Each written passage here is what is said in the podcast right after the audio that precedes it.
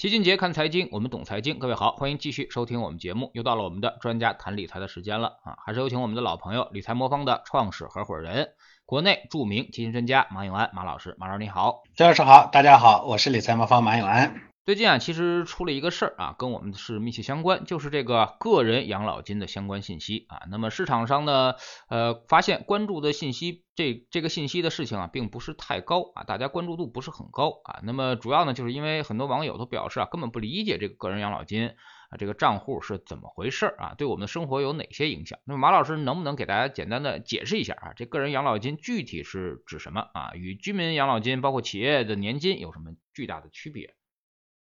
呃，这个事儿其实挺有意思的。这个事儿首先，因为养老这个东西跟我们个人呢其实是密切相关的，但是呢，它又与当下不没关系。因为很多人呢现在交钱其实是十几年、二十年、三十年以后呢才要养老的事儿，所以呢。呃，与自己自身密切联系，但是呢，又不是当下的事儿，关注度呢就比较低。所以您说很多人说不了解，我觉得首先其实是不关注啊，其次才是不了解。如果关注的话，呃，像那些明星八卦是吧？那多复杂的背后曲折呃隐晦的故事都能被我们扒出来是吧？这个讲的跟跟讲评书一样。所以我觉得首先其实是不关心啊，这这这八竿子打不着的这些八卦，为什么我们那么那么在意？呃，因为。当下吸引眼球啊，这其实人的一个习惯。那个人养老金呢，简单的说，它是一种补充养老保险。我们现行的养老体系它是有三支柱啊。第一支柱呢，就是职工城乡居民基本养老保险，就是咱们通常所所所提到的，一说这个养老是吧？养老金啊，说的就这个啊，这个呢是大家每个月工资里头都会扣，哎，又叫社保。第二个支柱呢是单位主导的职业养老金，包括企业年金和职业年金，这个呢。呃，这个数量呢不多，很多单位其实是没有的。那第三支柱呢，就是个人主导的个人养老金。我们可以打一个形象的比方啊，第一支柱呢，就是让年轻的职工来养年老的你；第二支柱相当于让单位来养年老的你；第三支柱相当于让年轻时候的你去养年老的你。目前呢，在咱们国家呢，职工居民基本养老保险的涉及面是最广的，缴纳社保的人数大概已经超过了十亿人。啊，占比呢是百分之七十三，企业和职业呃年金的这个涉及范围呢就比较小，截止到二一年的时候，占比呢仅仅是社保的百分之二点八，人数也很少，不足三千万人，而个人主导的养老金规模就更小了，相对于前两者来说，几乎可以忽略不计，所以咱们的这个三支柱它是不均衡的，大家都知道，一个椅子呢，如果说是呃三根腿的，两根腿短，特别短，那这个椅子它立不住，对吧？那么，呃，对我们的养老呢，其实本质上它也是这样。这么说吧，在我们国家呢，正式实施基本养老保险的制度，最早全国统一交纳是一九九二年开始。但是这并不意味着说，在九十年代之前没有基本养老保险的缴费的退休老人，他们在退休后不能享有退休金补贴，那么他们的退休金是由谁来发放的呢？显然是当时正在缴纳社保的在职工人。所以，其实所谓的社保养老金，就是当下的年轻人缴纳保险金给当下已退休的老人养老。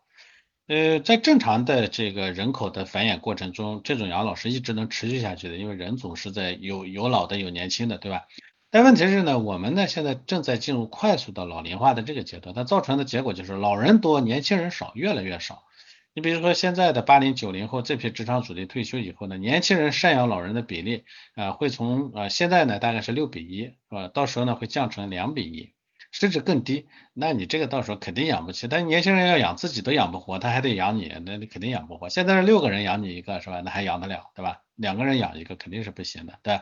那么未来呢，这根支柱呢，其实会越来越短。所以不管是主动的还是被动的，这个养老体系的三支柱，它是一定需要一定的平衡。大家看到个人养老金制度的有关信息，其实就是养老金体系的一种完善。换句话说，未来老人变多了，劳动力变少了，你享有。啊，保留最基本的温饱需求。那么社会社会养老金应该说可能基本能满足，能让你活着。但是想要过得更好，就要自己多做一份打算。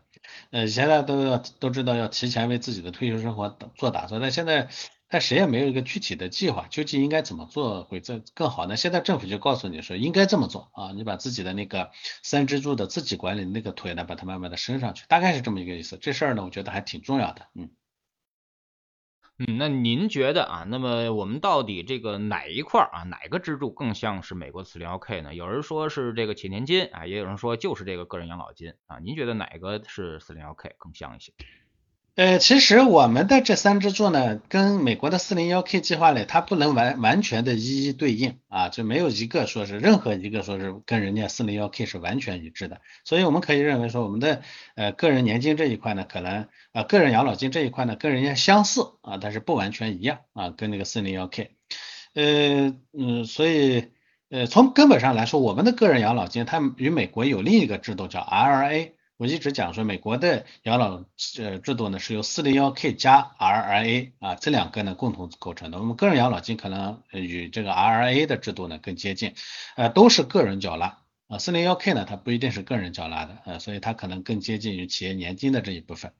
呃那么 RRA 呢它是个人缴纳有上限，比如我们呢是一点二万元每年，美国呢是六千美元每年。不同在于呢，美国的 IRA 制度投资范围很广，而我们的个人养老金目前的投资限制会比较多，呃，投资限制上呢又与那个 401k 呢是比较相似的，呃，所以我我认为它不能完全一一对应啊，嗯，所以大家可以这么理解说，401k 呢，因为它的缴缴费呢不完全由个人，更多的是由雇主来缴纳的。呃，但是它的投资限制呢，更多的是公募基金 R A 呢，因为是个人缴纳的，所以呢，这个它的缴缴费方式上跟我们的个人养老金的这一块补充的第三条腿呢是相似的，但是它的投资范围呢又跟 401k 相似。我想未来呢，我们这个个人养老金的投资范围一定会逐步放宽啊，会向这个 R A 来靠齐。呃，但是不管怎么样吧，个人养老金呢，最后的资金流向一般都是资本市场。通常来说呢，养老资金的投资目标啊，呃，基本上都是像理财产品啊、储蓄存款啊、商业养老保险以及公募基金啊等等。那公募基金是其中最大的头。呃，参考美国的 RA 的投资组合构建方式来看，在投资前期呢，大部分资金可能集中在银行储蓄啊、偏债基金啊等等。那么有了一定的安全垫以后呢，资金会逐步的转向股票基金、混合基金啊以及呃债券基金。呃，因为养老资金都是由机构封闭管理的，那么从较长远的视角来看，它是有利于资本市场，尤其是股市的长期稳定的。我们都知道，在美国 401k 计划之前，美国的股市其实大起大落也非常厉害，炒作和投机机呢也是它的主要特征。那我统计过，大概美国过去历史上呢有大概十六次的大幅的起起伏，呃，这市场的起伏。但是从这个 401k 推出以后呢，它的这种波动幅度，每一次的幅度和维持的时间呢就短了很多。以前它其实也跟我们一样，也是个牛短熊长的市场。那么呃从这个推出了以后，它就慢慢变成了个呃牛长熊短的这样一个市场。呃呃，所以市场的波动呢，它就会变得更平滑。呃，资金呢待在市场里头的意愿也更强烈，这样它就会形成一个正向循环。其实对于股票或者基金投资这个事情，到目前呃为止呢，依然很多人觉得这是一个风险很大，甚至有些败家的行为。但从根本上来说呢，主要还是因为这个市场的波动太大，你在里头呢，呃赚钱的时候你不在，赔钱的时候你总在，所以赔败家呢不是因为这个市场败家，是因为你的方式呃方式有错。以前我们老把这个市场呢当做呃当做那个赌场。赌场呢是说大家呢是零和博弈啊，我我赚的是你赔的，呃我我我赔的一定你赚走了，对吧？但是资本市场它不是，它是个正和博弈，就是说这个市场不是说大家都要赔钱的啊。如果说波动没有那么大，大家都能待得住的话，大家都能从里头分到一杯羹。所以这个呢是市场它是不一样的，只是我们的方式错误了。而我觉得这个呃这种。呃呃，就我们的个人养老金啊，类似于这种资金的这个持续的流入呢，它一定会稳稳住这个市场。所以从这个角度来说，从效果上来说，它倒更接近于美国的四零幺 K 计划。嗯嗯，但是我们看到出台的这个外份额外份额啊，那么养老金的这个外份额，其实还是跟原来的这个公募基金啊，这个包括它的这个资产组合。呃，FOF 这个组合啊，没有什么太本质的一个区别啊。那您觉得这些现在的这些养老金能投的这些标的啊，能不能 起到最后这个帮助大家养老的这个目的呢？这个结果呢？呃，其实我的嗯观点还是这样，嗯，这个我们之所以啊，这个就你看养老资金呢有几个特点，第一呢，它的投资期限本来是很长周期的，对吧？呃，所以长周期的资金呢，理论上你就应该做长周期的投资，你不应该在里头呢，呃，短进短出是吧？看到涨了你就追进去，看到跌了你就跑出来，不应该做这样的操作。而反过来说呢，我们个人投资者在这个市场没有挣到钱的根本原因，也是因为待待不住啊，老在里头呢，想赚更多的钱，想涨的时候往进去跑，想跌的时候出来出呃想涨的时候呢往进去追，跌的时候往出来跑，所以这也是根源。那么。呃，个人养老金的它呢，这个机制就决定了它不不太容容易啊快速的跑出去，这就决定了它的资金一定会留在市场里头。为啥呢？所以它其实跟投什么没有关系，只要钱投向了资本市场，你投什么，呃，反正最终资金流向都是进入股市了，对不对？或者是进入债券市场了，对吧？那这种情况下呢，呃，个人养老金呢，它的这种制度啊，制度啊，就就决定了你往出去退呢，成本很高啊。你比如说放在里头免税啊，短期里头免税，对吧？但是你要拿出去的是有高额的罚则。这种情况下呢，你一算账，你发现你要跑不合算嘛，那你就只能在里头待着了，对吧？所以我觉得这个是根源。那对资本市场的影响主要在于这个地方，而不在于他投什么。你投 FOF 也好，投直接投基金也好。还是说未来放开了，你直接能投股票也好，这都没关系。反正你只要能投，而且你资金不能嗯很容易的让你撤出来，那你的资金总归在市场里的，不不是投 A 股票就是投 B 股票，对不对？啊，那整个市场的这呃资金存量啊增量呢，它就会是持续的增增，因为大家的钱不停的往进去垒嘛啊。那您觉得这个东西它够用吗？啊，那么如果我们除了这个个人养老金这个保险之外，还要准备一些什么东西呢？呃，我觉得，嗯，这要看个人的情况。坦白的讲呢，按照目前的这个养老的环境啊，咱们的三支柱，因为第二支柱基本上是废的啊，大部分人都没有，所以未来呢，我们可依赖的呢，可能就只有第一支柱和第二支柱。我们分别啊，第三支柱，那分别来看，呃，不同的人的情况。假如我现在是五十岁。啊，或者是六十岁这种人呢，我觉得呃，其实现有的这个社保体系呢，可能就能支撑你的，起码在未来的十年里头，能支撑得了你的这个基本生活所需，而且可能过得还不错啊。当然，我们现在的这个这个社保体系呢，它有非常不合理的地方，你包括像给部分是吧，制定政策的人呢，给了非常好的条件，是吧？给创造财富的人呢，最后呢，这个给的条件不好等等，这这都是都是需这需要去解决的问题。但总体上，因为它的存量还有，所以呢，这些人呢，我觉得没必要花太多的精力呢，再去呃补那个，无论是个人的部分还是什么的部分，基本上就够了，靠自己的储蓄加上那个。啊，加上社保呢，就能过得比较不错。如果光靠靠社保呢，也能过得下去啊。这是对这个年龄段的人。但是我觉得对于三十四十岁的这个年龄段的人来说，咱们一定要做好心理准备，因为等到你要退休的时候，二十年以后，我们的社保体系就第一支柱，基本上可能能支撑你饿不死就差不多。嗯，大家可以参照一下，好多人去看那个美国的退休制度啊，美国是个发达国家，人家流浪汉都都都都都能领张券。呃，能能能能吃饱不饿肚子，所以这个社会它不能比。我们是可以去看一下当年这个呃呃前苏联，包括后来的俄罗斯啊崩溃以后，他的老年人的养老情况，这个我觉得是可以借鉴的。也就是说，随着这个社保体系的呃资金逐步的枯竭啊，年轻人越来越少，领钱的人越来越多，交钱的人越来越少，这个过程中呢，我们想要在这个里头分到一杯羹，这杯羹一定是越来越稀汤寡水。所以，我们这这三三十岁、四十岁的人一定要做好心理准备，那个不可能让你过得啊舒服。那么，无非你自己要就要就要做的是两点。第一点呢是，这个一万两千块钱能不能解决问题？其实看上去每年的额度不高啊，但是说实话，嗯，我们有几个人真的每年，如果没有这个计划的话，真的能每年做到说我坚持能从一万两千块钱给我的养老做准备？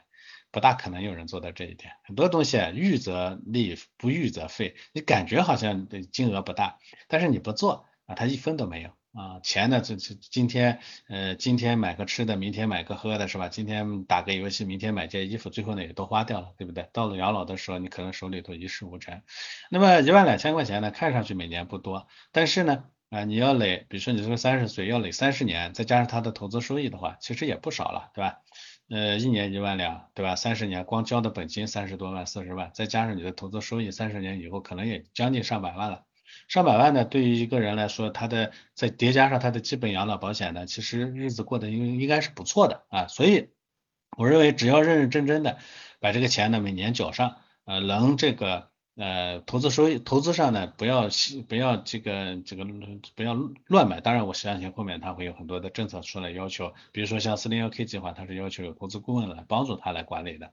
这种情况下呢，我觉得其实是是其实蛮重要的一一笔补充资金。当然你说我还不满意，我还想再过得更好一些。这种情况下呢，我觉得。呃，这个你可以，你可以再去买个养老保险，甚至可以你把自己的积蓄里头再拆出一部分来，单独给自己再做一个第四支柱啊，就给自己自己管理的，不靠这个国家的这体系的，自己管理的自己的养老资金。那关于最后呢，需要多少钱？这个呢，我觉得，呃，这个大家可以测算一个值啊。养老呢，它其实有个叫养老替代率，最好的结果呢，就是退休前后的这个花费，呃，不变啊，一比一。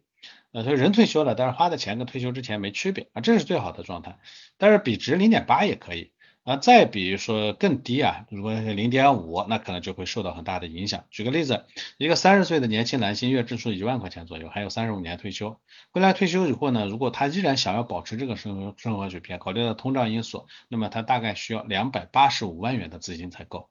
但是如果仅仅依靠居民养老保险叠加个人养老保险，那么估计很难保障自己退休后依然维持完全维持这个生活。所以这个时候呢，可能还需要再啊规划一点，还再做一份清晰的理财规划啊，来做更有效的理财操作。这个就是我前面说的这个第四条腿。嗯，还是说这位朋友，如果他从三十岁就开始投入啊，起初投入金额呢，假如是两万五，每月呢仅需再投入两万块钱金，有两万块钱就可以。呃，用一个风险较低的理财组合，就能够在退休时实现二百八十五万元的养老资金的目标。但如果这位朋友觉得三十岁考虑养老的问题太早了，五十岁再考虑的话，那到时候呢还有十五年退休，他依然需要保持同样生活水平的话，每个月需要再投入八千七百块钱。呃，可能有的朋友会对这样的差距感到震惊啊。哎，其实差距还不不止这儿，我给大家再举个例子啊，美国的一个著名的理财规划公司做过这么一个统计，七八年的一月一号开始投入五百美元，然后每月投入一百美元购购买一个指数基金，那么到一三年呢，共投入呢一共是四点三万美元，而他所持有的东西的价值是四十八万美元，或者呢是前者的十倍之多，也就是说，通过风险较大的方式，每月投入一定比例的资金，那么完全可以获取一个非常理想的复利回报。那相对于养老金呢，这个呢肯定会让人感觉更踏实。那这里还有一个问题，就是什么是合适的理财产品？大家可以想一下，为什么养老金能够在大家退休后每月给一份稳定的资金用于支持保障呢？因为它有一个相对较长的封闭期可以用于投资，不用担心期间投资者赎回啊、频繁操作等等造成损失。而我们前面谈到的那个指数基金啊，虽然它的回报很惊人，但问题它波动太大。拿上二三十年不动呢，一般是不现实的。所以呢，如果大家能找到一个稳定的、与风险承受能力相匹配的理财产品，那么就可以把家里不用的钱都放到其中去。这样，不管是家庭以后可能的大额支出也好，还是养老也好，都有一个基础的保障。这个呢，就是合适的理财产品的意思。比如说我们理财魔方 A P P 上的全天候组合，它就是专门为家庭理财而创建的。为什么这么讲呢？因为说到回报呢，它相对于某些单一私募产品或者基金产品来说，不会最不不会很高。但它能够匹配投资者的风险承受能力，通过构建合理的基金组合，在控制波动的同时，为投资者获取合理的回报。要知道呢，只有把组合的风险控制在你能承受的范围里头，那么你才能长期留住。所以这其实我前面反复讲的问题，我们一定要待得住。啊，待得住，我们才能留得住。那么养老金的所有的政策设计，它都是帮助你，甚至强制你啊，一定要留在里头，以这样的目的啊为目标，为为目标的。当然，呃，更重要的理财产品，你不是说卖完就完事儿了，不是这样的。要知道，只要涉及到啊咱们资本市场的呃这个投资呢，就必然有波动，有波动就会有情绪，所以必须得有有一有人呢来。帮你来做陪伴啊，市场往下的时候呢，要跟你交流，对吧？市场涨的时候呢，也要跟你来做交流，这样保持一个平平常心，哎，我们才能把这个十年、二十年的这种投长期投资呢，把它做好。所以这个我觉得是根源性的问题。我想未来呢，这个呃第三支柱呢，一定会要求你来聘请投资顾问来帮你来管理。那么第四支柱呢，大家也一定要去找啊。所谓第四支支柱，我再强调一下，就是自己做的。自己的养老规划，那么这个呢，也一定要找啊合适的投资顾问去帮你规划，来帮你啊完善你的这个计划。这样，我还是这个话，凡事预则立，不预则废。啊，三十岁做养老虽然感觉很早，但是投入其实不多。但是五十岁，如果你觉得养老将要来临的时候再去做规划，虽然你感觉很重视了，但是你确实需要很重视，因为你需要每个月投的钱很多。呃，当然为客户赚到收益是根本啊，嗯，就这一点呢，大家可以下载理财魔方 APP。如果您升级到了最新的七点零点二版本，那么在首页呢就能找到我前面说的全天候组合，或者直接在搜索栏搜索全天候组合，就能了解到收益及相关内容了。呃，还可以与市面上或者管理办法提及的养老基金做个对比，你就知道优劣了。嗯。嗯，其实呢，我们还真研究过这个个人养老金账户啊，那么第三账户啊，那么这个。呃，从整体收益来说啊，可可能也就将将能跑赢通胀的一个水平啊，也就是说，最后可能会达到一个什么效果呢？啊，就是你每年存啊一万二，相当于呢每个月两这个这个差不多一千块钱啊，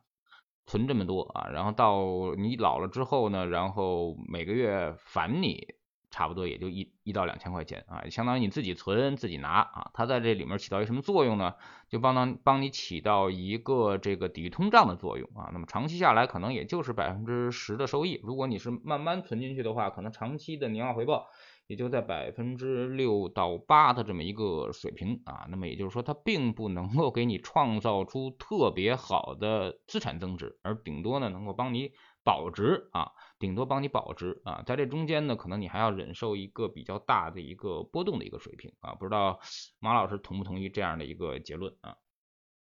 呃，是的，所以我想呢，这一块的投资管理呢，最终呢，它还是会向社会逐步的放开啊，就像四零幺 K 计划一样，它会让这个有资质的机构呢进去呢来协助啊投资者呢来进行管理。当然，这现在他定的这些产品和目标的话，有可能它确实是。呃，不是最优的，但是万事开头难嘛，开始了以后呢，它可以慢慢的放开各种产品啊，包括像风险更高一些的呃产品的这个投资啊，当然了，我说了，这些产品的投资一定要有专业机构呢来协助来管理，否则的话，漫长的十年二十年里头，你可能很难撑得住啊，我觉得这个都有一个过程啊，不用着急，嗯。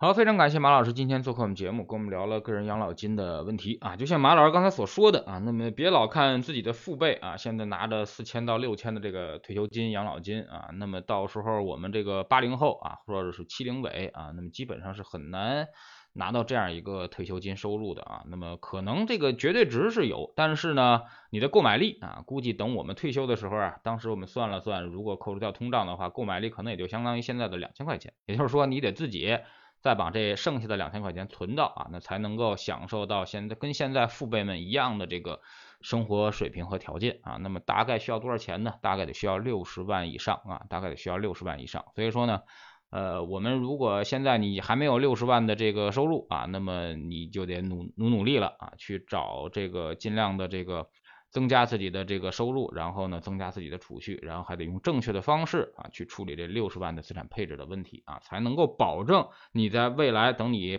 八零后退休的时候啊，才能保证一个大概呃现在跟现在四千块钱五千块钱左右的一个生活水平。好，非常感谢马老师，再见。好的，再见。